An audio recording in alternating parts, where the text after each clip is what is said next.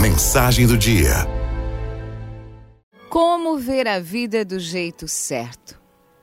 Havia numa aldeia uma senhora chamada Mulher Chorona. Porque todos os dias, chovendo, fazendo sol, aquela mulher estava chorando. Aquela senhora vendia bolinhos na rua, e aí um monge passava seguidamente por ela quando ia para o templo.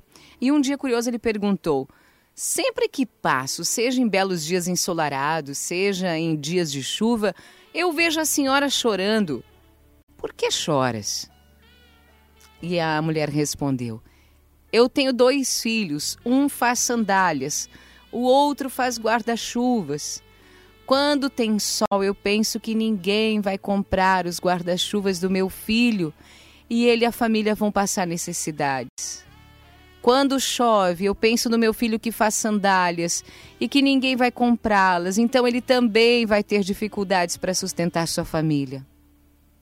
O monge pensou um pouco e respondeu: Não, mas a senhora, a senhora deveria ver as coisas de outro jeito.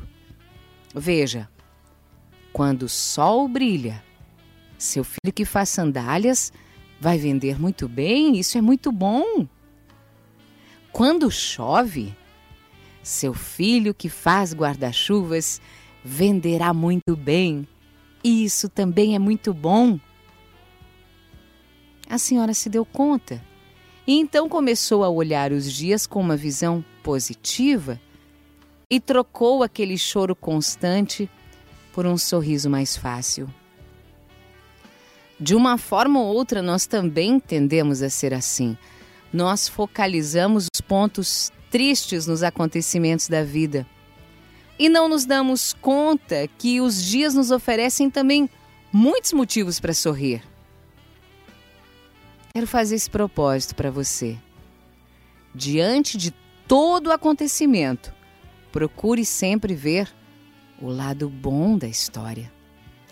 A sua vida vai ficar mais leve e muito mais feliz.